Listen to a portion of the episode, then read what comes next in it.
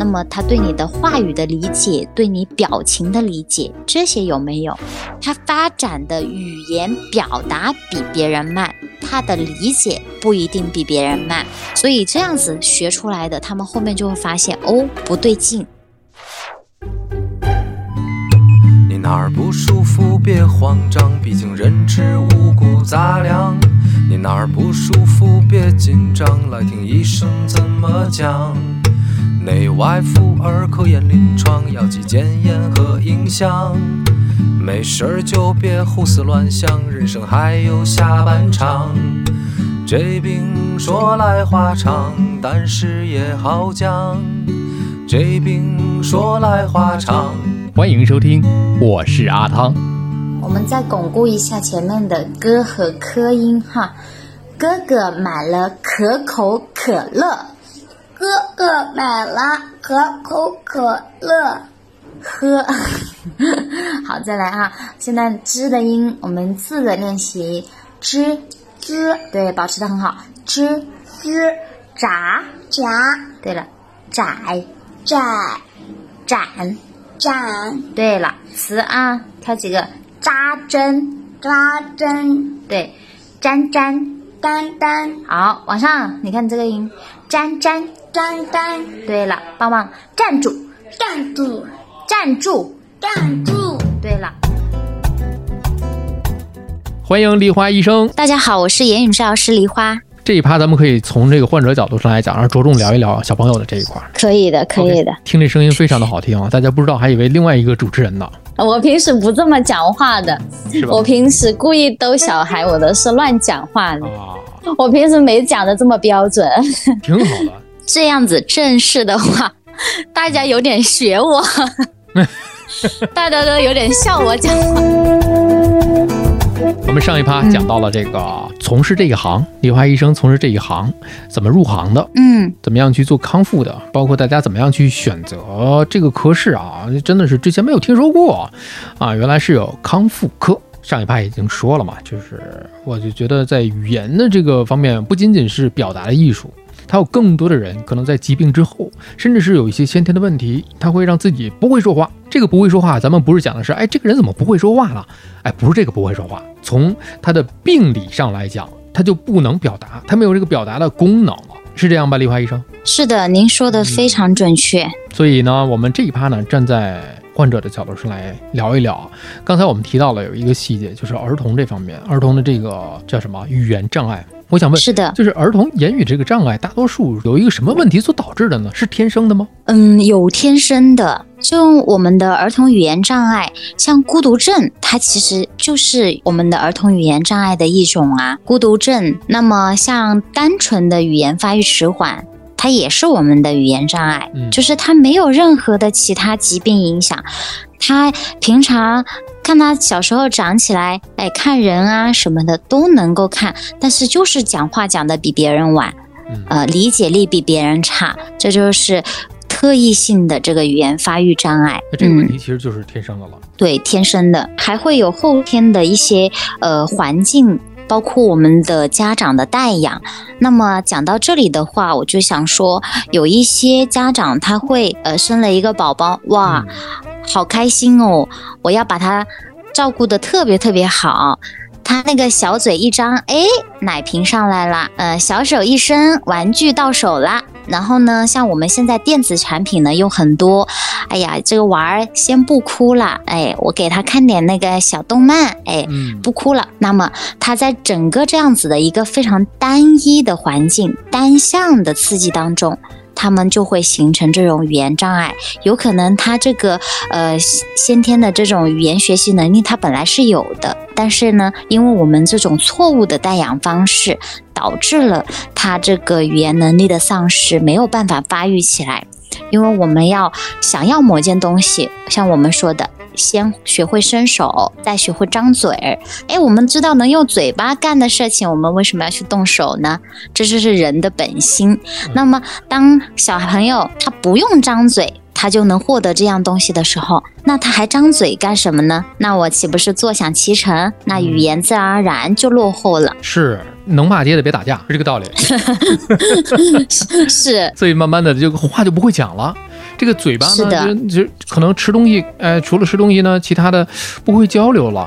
啊，你比方说，我的小的时候，有很多的孩子是因为腼腆，经常会大人听见大人说的一句话，就是你不认路的时候，或者是不会的时候，多问一问，你鼻子眼儿底下长的是什么呀？不是嘴吗？是，朋友们都说我是社牛，我不会认路的时候，一般不用手机，逮个路人，什么什么在哪里，你别说小孩儿了，成人也是，拿个手机看个导航，我能用手机解决的，我就不跟人交流。我就是能用嘴巴交流的，我就不想用手机，因为还得打字呢。哦，是，现在的环境呢，也是这种电子设备比较丰富，嗯你转个背就是一个平板。再转到这边就是一个电脑，嗯再转到那边又是一部电视，到处都有这种单向的刺激。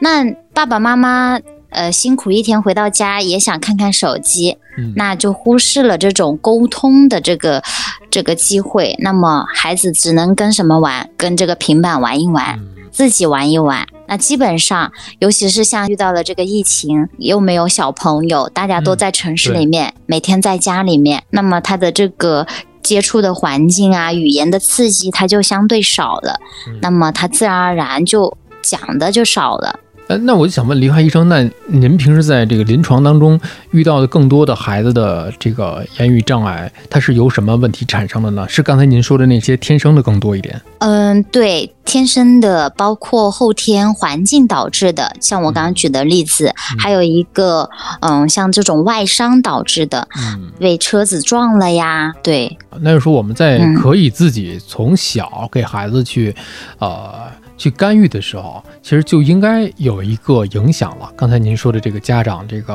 啊养孩子的这个过程当中啊，那怎么样？是的。呃，如果是正在听咱们这个播客的，如果您是家长的话，他怎么去发现这孩子该说话时没有好好说话，或者讲是他跟其他的孩子，可能他没有现在这确实是不像以前那种大院子似的了啊，大家这种能够相互彼此抬头不见低头见，可能没法更多的去比较，可能更多是短视频，短视频里面说的未必是。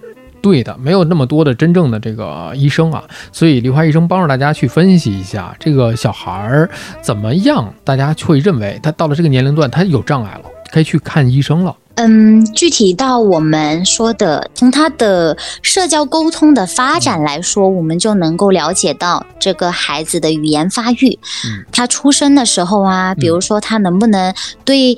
嗯，这个照顾他的爷爷奶奶有一点这种微笑呀，嗯。或者说是哭闹呀，或者用手势指一指这个阿姨呀，美不美呀什么的，在我们这样子的语言刺激下，他能不能配合？那么在出生呃两到三个月啊，或者说是半岁之前，他有没有这样子的行为？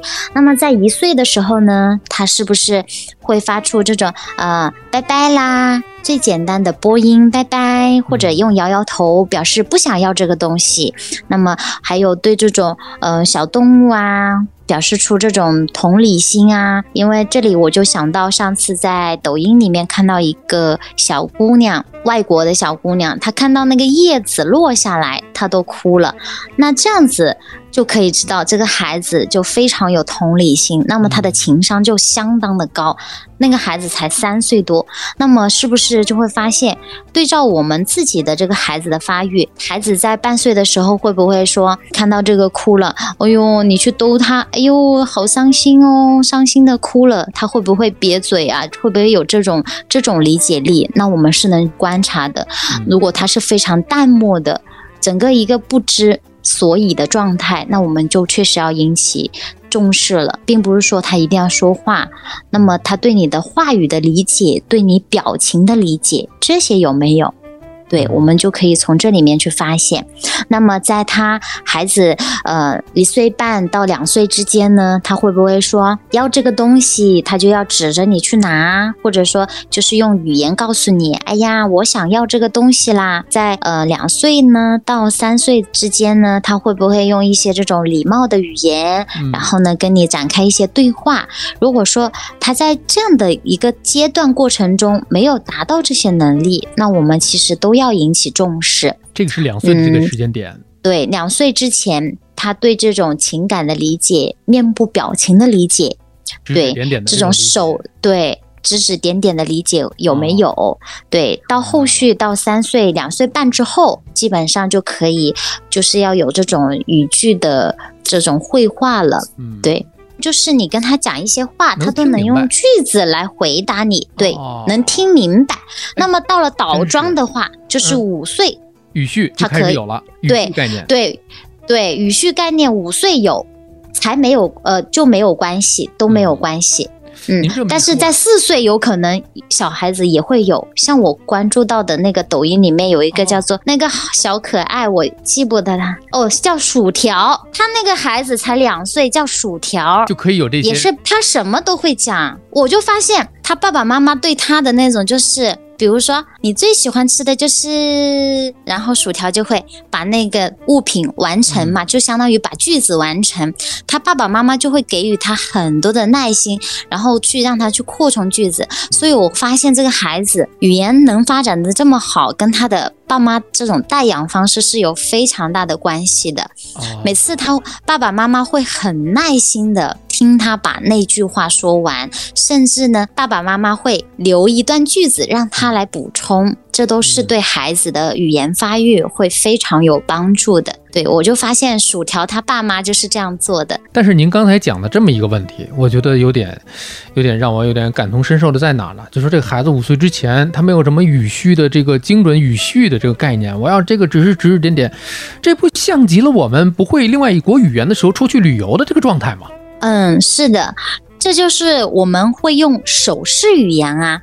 嗯所以说，当孩子连手势语言都不会用，那你这个孩子要马上打个问号，要赶紧去找专业的治疗师咨询咨询，孩子有没有发育迟缓？他连指指点点都不会诶，对不对？得学会对嗯其他的人 进行指指点点。啊，这个非常关键啊。这个是如果没有的话，这个能力，我觉得指指点点是人类最基本的一种生理能力啊。对，一种手势的表达，因为我们标题都有。对，嗯我们的那个语言是一方面，你看我们有这么多国家的语言，但是呢，我们的言语只有一种，就是讲，就是讲出来的就是语言语。对，所以呢，我们会不会去使用我们的言语？言语它就是说手势语啊，或者口头语啊，都是可以的。那么孩子们语言发育迟缓，就是连言语都不会，那你还希望他学到什么语言呢？对不对？我觉得一听您这讲这个，其实真的是跟播音主持的老师讲的大差不差。除了这个声音声带震动产生的你可听到的这个声音之外呀，你作为电视节目主持人或者是活动类型的节目主持人的时候，你还要有肢体语言，伸出一只手、一只胳膊。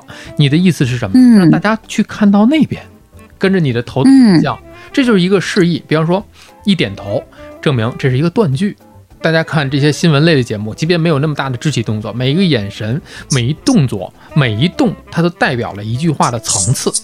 嗯，是的，这个是非常好的案例，理解起来呢，其实通俗易懂。这么一说的话，大是家可以在平时的这个生活当中啊，去观察一下，这是一个方面。另外一个方面，刚才通过您所讲解的这一个知识里面，你看这个是交叉学科了。为什么孩子先看得到，然后呢再去模仿啊，然后动有动作，然后去模仿，然后再去说话？这里面为什么先看到呢？这个不正经的理解是因为光速比声速要快。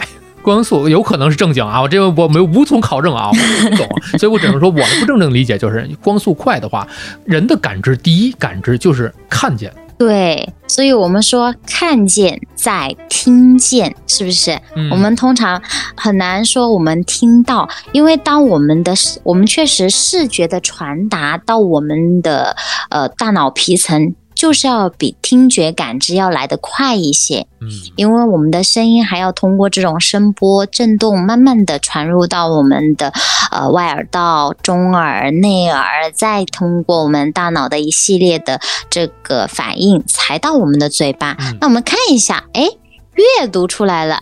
我们意思就自然而然就懂了，对不对？我们现在看一眼这个东西，哦，这里有这样子的呃亚太什么什么，我看一眼我就明白了。嗯，但是我们可能听的时候会慢一些。哎您解释的那个挺在理的，我认同。我们可以照这个联合物理学家去搞一篇 SCI 啊，真的太专业了。刚才您说的这个啊，就这么一个小的一个孩子，从判断他是否正常，是否要给这个孩子打上一个问号，是否要去医院去治疗和康复的这个案例上来讲，其实这是一个过程吧，咱们就姑且管它叫做一个过程。其实这里面很多交叉、交叉领域、交叉学科，是遗传是一个，刚才咱们讲的这个认知能力是一个，还有这个家长的这个呃这个带养是一个，带养方式。再一个是自己的所有的自身学习的吸收能力，对，跟孩子自主的能力也有关系，确实。但是有一个嗯问题啊，我就想问梨花医生啊，就在您接触的这些个孩子的康复过程当中的这些，有没有很明确的，就家长在语言上就有很大的一个障碍，然后带着孩子来就诊？家长会有语言障碍的话，曾经接诊过一个让我印象比较深刻的，但是在他们那个年代，他的家长应该是有三十八岁左右哦。嗯他的奶奶跟我说的，他说这个孩子的爸爸原先就是个语言发育迟缓，哦所以呢，这个孩子五岁来找到我，他为什么要来找到我呢？他已经变成了怎样的语言？鹦鹉学舌，嗯他不理解他说出来话的意思。所以说，我们倒回去考虑，就像我刚刚说的，还不单单是遗传的问题，还是跟我们的这个环境有关系。嗯像他老爸那个年代，对于这种电子产品就会少啊，玩伴就会多啊，然后呢，沟通自然而然也会多啊。有。条件，然后呢，呃，以就是这种，嗯，相当于那时候他们是说在东北那种农家大院军队生活，嗯。那么有土有天有地有草啊，那么他们就能够跟小伙伴一起做这种过家家的游戏啊，是他没有语言，他发展的语言表达比别人慢，他的嗯。理解不一定比别人慢，因为他都哦能看到那么那么多的这个活动，比如说他不懂怎么玩过家家，但是他能看得懂别人玩呀，哦，他是在这么玩的。但是回归到他女儿，他女儿也有语言发育迟缓，他们当时就会认为，哦，他老爸那个也发育好了呀，会认为有一句话叫做“贵人语迟”，但是我等一下再解释这个概念，以为他会是说，呃，贵人语迟，哎，讲的慢一点点，但并不是。后面这个小孩来到我这里，变成鹦鹉学舌，他们都在等等待一个契机，就变成这种很好的讲话，但并没有。为什么？他的这个环境太单一了，爸爸妈妈都是去上班了，只有奶奶带着他。然后呢，奶奶跟他的沟通呢，他因为他们没有专业的方法，只知道，哎呀，你说这是什么？葡萄，哎呀，说的好，葡萄，好，葡萄，下次再说什么葡萄，好，一直在重复一句话，他会认为就是这样子，他根本没有理解话的意思，语法、语义、语用，他不理解用，他也不理解那个意思，他只知道单纯的模仿，所以这样子学出来的，他们后面就会发现哦，不对劲。还是得找治疗师干预一段时间。那么后面经过就是专业的训练，还是有所疗效，还是恢复了。以为是这个贵人语迟啊，对，嗯，我刚刚想讲的这个贵人语迟，其实大家引用这个概念呢，呃，其实在我就是专门去查了一下这个概念，贵人语迟它的意思其实是因为这个人是一个非常具有智慧的人，嗯。然后呢，他说话比较的慢，但是其实并不是说他说话说的晚，但是其实他本意是智者慢说，其实是这个本意。所以我不知道是不是可以用这个话来说，但是这个好像会比较明显的讲出来一点通俗易懂一点点。是是，让大家能够更好的去理解是我们的目的。是就是更多的人可能你看，有的时候就大家会讲，你看人家说话啊，非常的稳重，先想三思而后行。是吧？说的就是这个意思。是先想好了怎么说，但是有的人就快人快语啊，有的人呢觉得这个人神经比较大条一点啊，他就说啊，这个人说话不动脑子，什么意思呢？就是他说话非常的快，嗯并不在意他说话的这个聆听者，也就是我们讲的这个受众受者迅速的这个感受问题，自己突突突跟是大炮一样就说出来了，这是一种我觉得应该是一个行为方式。但是说话对于他们来讲，从病理上来讲，临床上来讲是没有问题的，这是两个概念。是两个概念。所以，对于这种语言发育迟缓的来说，还是越早去进行专业的干预，给予他这种环境上的刺激、行为上的干预，嗯会对这个孩子的成长更有帮助。因为你不能保证你们家孩子在这样子放任的带养之下，他到底是什么时候才开始讲话，到底是会讲出来什么样的话，到底是在几岁的时候，比如说在他八岁的时候才讲出五岁的话，那你中间跟别人隔开的距离真的是太长了。有很多的家长是发现的比较晚一点，有的发现比较早一点。那是不是发现晚的就会错过一些最佳的治疗时期啊？也就是说，这里有没有一个统一的一个规范的这个这不叫规范吧，叫统一的一个黄金点位？黄金点位就是在你发现的当时马上去干预，因为这里的点就是说，你不论是什么时候发现的，比如说你是两岁发现他比别人好像晚一点点讲话，好像还没有那么讲得好，他和两岁和两岁的比，那他可能呃这个两岁的只是落后在一岁半，那他和两岁的比就只差半岁的距离，但是你一个七岁的，像我现在手上有一个七岁的孩子，他的语言能力才在两岁半，那你去跟七岁的孩子比，不得了，差了好几岁，岁对不对？嗯，他们才来干预，他们一直在等待，一直觉得，甚至他们来这里做的时候，还是我另外一个家长一直劝他们坚持下去，因为当时他们也是说，哎呀，再等一下吧，因为如果说他们当时不过来做训练，那个幼儿园老师不让他在教室里面了，就是他没有办法听指令，七岁了，很大的孩子，好，就建议来医院检查。然后呢，当时也是说试一下，呃，行为是规范好了，但是后面他会觉得好像有一点点微微的效果，我是不是可以带回家？那么在这个过程中，因为我确实有时候觉得我们治疗师的话术会显得很苍白，就需要另外一个人，另外一个家长他就非常信任我，因为他已经做了两个月了，就是非常有疗效。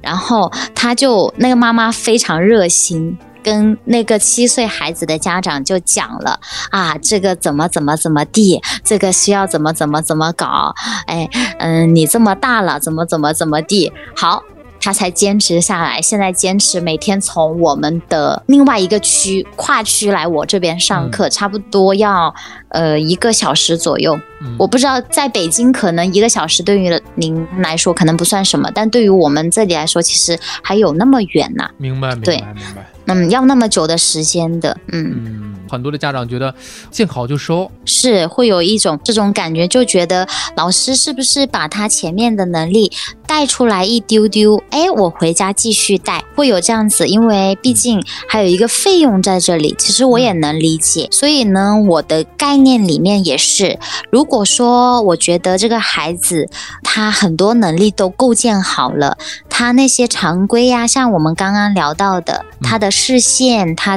的呃听理解有那么好了，他可能语言还没有那么准，或者说，当然不是构音障碍的问题啊，就是说稍微会晚一点点，没有说连词成句，但他有很多的词，大量的词，甚至在爆发的词，那么。他已经进入了这个阶段，家长可以选择不来也没有关系，因为他后续我可以保证他能安安稳稳的达到我们正常的他的这个年龄的发育水平，但不能说追上同龄人，因为同龄人已经跑得更快了。你成长的过程当中，人家 别的孩子也在成长啊。是对，所以说不能说一定是追上同龄人，而是追上你这个发育的年龄。那我们我就可以放心的说，哎，你可以回家了，没关系的。有一些没有那么好也没关系的。嗯，刚才有一个细节啊，李华医生讲到了一个费用的问题，就是在经过是这些个是康复的训练、康复治疗的这个过程里面，这个费用首先来讲，它是不是也没有办法走医保？嗯，在绝大部分的三甲医院是门诊是没有办法走医保的。嗯那么在这种一些残联机构，嗯嗯，一些这种私立医院，他们可能可以走这个医保程序，报销部分比例。对于这种，就像您说的，我们也希望它见好就收，我们也希望这个效果来得快快的。但是具体到哪一天呢？具体还要往这里面投多少钱呢？对于我们一个普通的家庭，到底还会需要花费多少呢？那么这就是我们绝大部分家属所考虑的问题，这是一个非常现实的问题。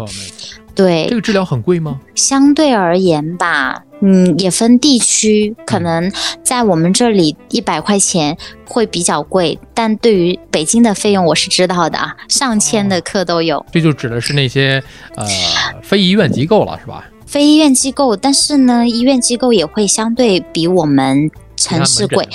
对对，跟那个各个城市的一个发达程度还是有关系啦。啊，因为了解了，所以我们嗯理解了。孩子的家长可能发现了，觉得我相信等一等，不像其他的可能慌不择路，他可能就觉得我等一等，我耐心等一等，会不会好起来？会不会有奇迹的发生？往往这个过程呢，你又耽误了，就是因小失大。对，但是其实呢，我也跟我的另外一个家长算过一笔账，就是他的孩子可能还是有偏带一点这种孤独症、谱系障碍的特征在里面，但现在已经慢慢的走出来了。嗯、我们这种孤独症的孩子走出来的话，有一个名称叫做摘帽，就是这个帽子把它摘掉。我跟他算了一笔账，就是他的家庭呢，可能也没有那么好哦，但我说一节课呢一百来块钱，嗯那么你可能上个一年的课花不了一万两万块钱，但是呢，你可以换来孩子未来无限的光明。他们就也是愿意从另外一个县城来我们市里面上课，这样子，所以其实每个人都挺不容易的。绝大部分从下面的地级市跑上来我这边做治疗，刚刚那个跨区的还时间短，嗯，其他的都要两个小时，往返三个小时这样子。哇那说明真的嗯是，首先大家选择了这个医院啊，大家是信任的，大家在这医院当中又信任梨花医生，啊，甚至是您所在的这个科室团队。但是现在最大的问题就是刚才您说的，就是很多的人，很多的家长，他因为地处的这些个城市也好，还是经济状况也好，会有很多的顾虑，很多的顾虑，嗯，所以会耽误最佳的一个治疗的一个阶段。这是对，可以理解，但是呢，也可以换个角度想，就是从我刚刚讲的那个角度，或者你砸下去这一两万，确实能看到不错的疗效，那么为孩子带来未来无限的两万块，嗯 这样子讲，对，对，因为确实像现在我带的那个七岁的孩子就相当吃力了，年岁越大越不好治疗，因为他定型了，就像您说的，他的口腔的一些肌肉都塑形了，我们再去给他纠正，那非常的困难。嗯。对，有没有那种家长或者是家属特别着急的说啊，我来了你这好几次了，你怎么还没有给我们孩子去治疗好啊？怎么还不见效呢？太多了，每一个患者哦甚至从成人到儿童，所以呢，我每次都会花比较多的时间做这样子的一个宣传，所以呢，我也是在有在积累大量的视频、大量的案例、大量的素材，嗯给予这些家属一个比较就是明确的一个未来吧。就因为我完全靠自己的嘴来说，就是没有很大的说服力。就像那个七岁的孩子，他们的家长，我曾经花过不止一节课的时间跟他们沟通，因为我也希望就是说，嗯，来到我这里，嗯，就相当于是我教的孩子，这个孩子我认识了，我就不希望说未来这真的是这样子，那么我就会尽量挽留，并不是出于什么他在我这里做训练，因为在我这做训练的孩子太多了，都排不上队。哦，太想来做了。所以呢但是后面就是那个妈妈，就是那个妈妈，她就她甚至都劝我，就说我帮你去说，我帮你去跟她说，嗯。她就非常相信我。她说看我小姑娘，真 是。对她说你要怎么怎么说，你要怎么怎么说，她就帮我去说，跟那个人说。要好好训练，对，就说就有另外的一个第三方，对嗯对对对对，对其实就像我们播客一样，能够通过这个播客，让更多的人认识到这一点。是是是，我也希望就是说，通过您这一次的播客，能够让大家也更加认识到这个事情，就是是慢慢来的事情，对，然后是一定有希望的事情。对我，看到您的这个里面，就是自己的这个小红书啊，还有这个年纪比较大的患者是失语症，然后我看您在跟他录的一些个小视频当中啊，有音乐的练习，还有情景填词的一些个练习，音乐疗法。其实这个也是之前在我们的书籍上有介绍的嘛，因为在我们的左侧大脑语言区域嗯损伤之后呢，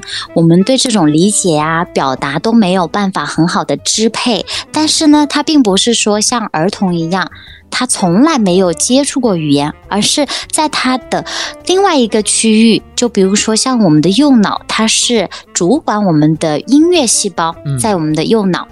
它的音乐细胞呢，它就会有所激活啊，所以呢，那我们就可以通过这种唱数啊，或者数数啊，因为像我现在问您，鹅鹅鹅，您记不记得是哪首诗？您肯定记得，读起来朗朗上口，这是刻在我们骨子里的东西。对，所以呢，在失语症里面运用这个技巧呢，就可以通过这种音调，像我们那些《义勇军进行曲》啊、哦这些音调，唤醒他另外的那个区域的语言组织能力，从而呢，我们再输入相应的词，把这个带入进去，嗯哦，发现我的口语可以表达嘞。对，就是是这样子的一个理念。对，音调，然后呢，固有的这种节奏感、节律感，嗯，这是我们右脑所掌握的。但是如果说这个病人他右脑有损伤，他左脑没问题，那就更加轻松了。那我们甚至都可以跳过这一趴，他没准他就只有一点点吐字不清。就比如我今天接诊的那个病人，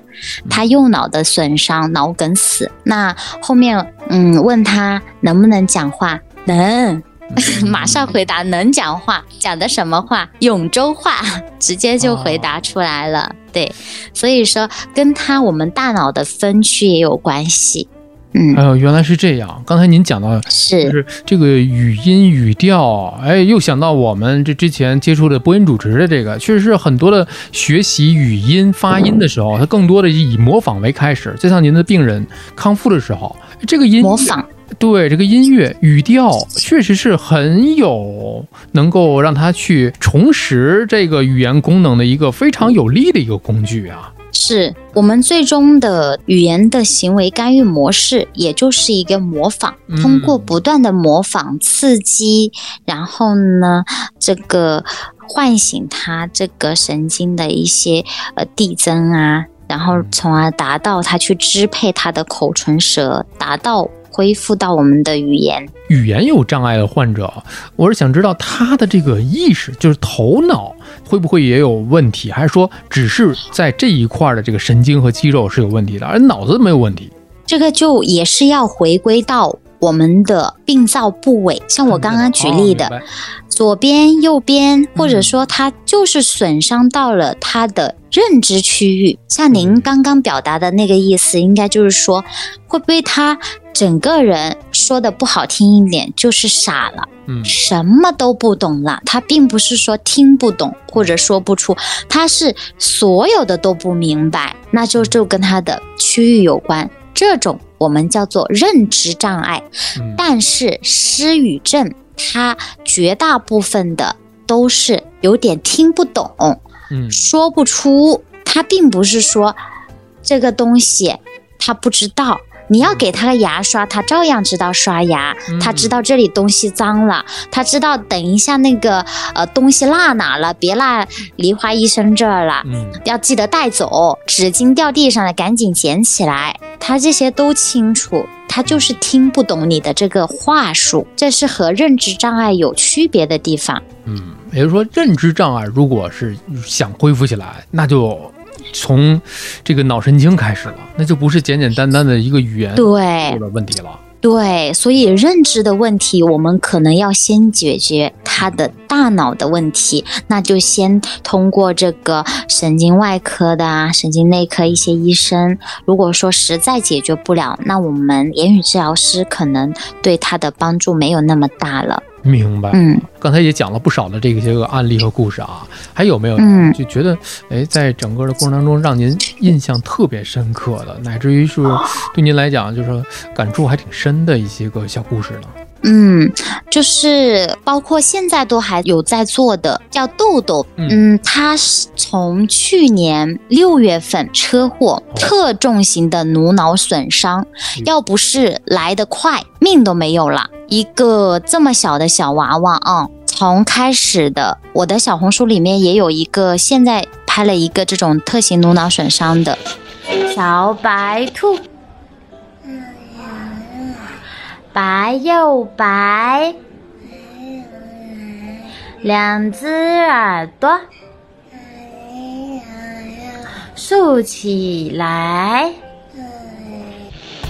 小白兔，小白兔，白又白，白又白，两只耳朵竖起。来，爱吃萝卜。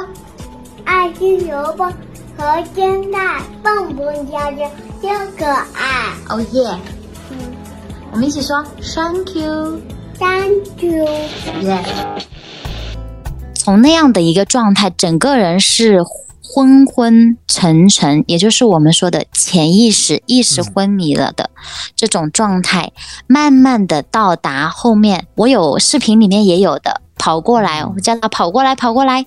现在贼调皮，一个小女孩，能恢复到跟正常人没有什么两样。我是指在语言这一块啊，她是慢慢的经历了多么漫长呢？从这种潜意识昏迷，然后再到发出单个单个的音，然后变成这种运动性的构音障碍，就是音发不准，然后呢，再到呃现在的这个呃一点点的这种语言落后。然后呢，到现在的这种正常，它的历程真的是非常的神奇，相当于那时候的头都去了大半个。哎呦，对，这么严重的一个情况，能够恢复成现在这个样子，真的是非常非常的不容易。所以呢，当然这个小孩子也长得非常的可爱，我非常的喜欢。想说的就是，小朋友确实他恢复的可能还是真的是具有无限可能。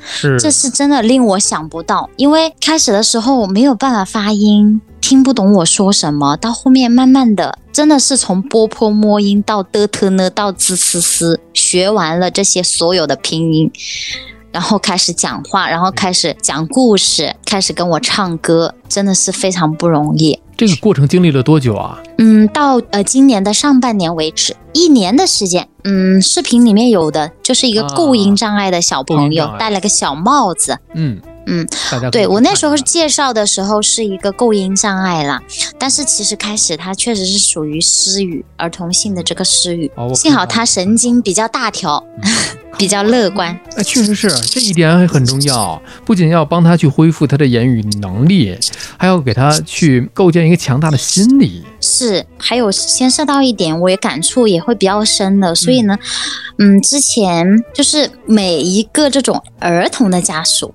嗯，成人的还好，儿童的家属呢，基本上都会在我面前哭一次。就是当他们来的时候，就觉得 就很无奈啊，嗯就是各种情绪吧交织在一起。当然，我也很愿意跟他嗯们聊了，因为我们其实做儿童这种康复，也更多的要给家长一个心理上的支持嘛。是的，是的所以呢，也会说希望更多的聆听他们内心的想法，所以他们每次都会哭。那每天在接触这么多的这个儿童、这个家属、家长的这个负面情绪的过程当中，那你得需要多强大的一个心理状态。会需要一点吧，就是我也触动有一点深的，就是嗯，我会有点害怕一个人出门。我不是很喜欢，就是说一个人去走在路上，因为我怕被车撞。因为我觉得，因为我经常会看到那些这种怎么说呢？那些外伤的，就是危险的事情，我都有点怕。就我觉得会是这个职业带给我的一些影响，但是心理上其实还好。才能够慢慢的内化消化，因为我觉得儿童的话，我觉得他们能恢复啊，没有必要。但是像成人这种，我觉得有些危险，需要自己去规避的。对我也害怕开车，就害怕做一些危险的事情。我感觉是是是，所以接触这么多的这些个临床案例之后，自己看多了，有的人是会神经大条一点，有的人会觉得，哎呀，真的是就是很多的负面能量，需要一个通道。去发泄出来，那这都是有可能的。但是我刚刚想讲的那个神经大条那个小娃娃，他其实，呃，这也是我很多做这些孩子的一个理念，就是宁愿他可能认知理解没有那么好，我也希望说。他情商会高一些，他能够跟我们开玩笑，他可能姐姐喊不出，他可以把东西分享给你，他能够把这个东西用起来，他能够起到沟通的作用。我觉得这个比他会很多很多枯燥的词汇，或者说甚至知道了太空宇宙飞船都要来的好一些，他可以用起来。所以呢，我就会在孩子们面前比较放松一些，尽量我放松了，就可以把情绪感染到他们。对，这是我的一个个人的这种治疗的方案。因为有过从另外的地方来到我这里的，呃，这种小朋友，他们会显得有点拘谨，因为我们穿白大褂嘛，嗯，他们会害怕，然后呢，就是会。刻意的去完成我们的一些，就是相当于是言语训练的一些活动，但是呢，我就会希望他们打破这种格局，随意一点没有关系啊，我们吃点糖又有什么关系呢？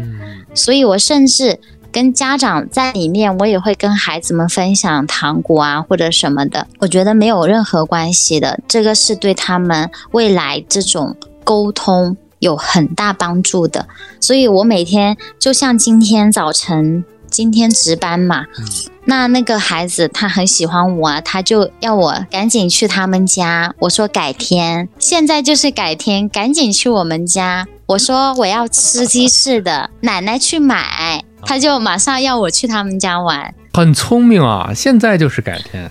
对他就是他也是呃，现在属于一个构音障碍，之前是语言发育迟缓，对，但是他那时候语言发育迟缓没有在这边做，嗯，后续才来我这里进行这个构音的干预，但也慢慢的真的是发展起来了，情商相当高。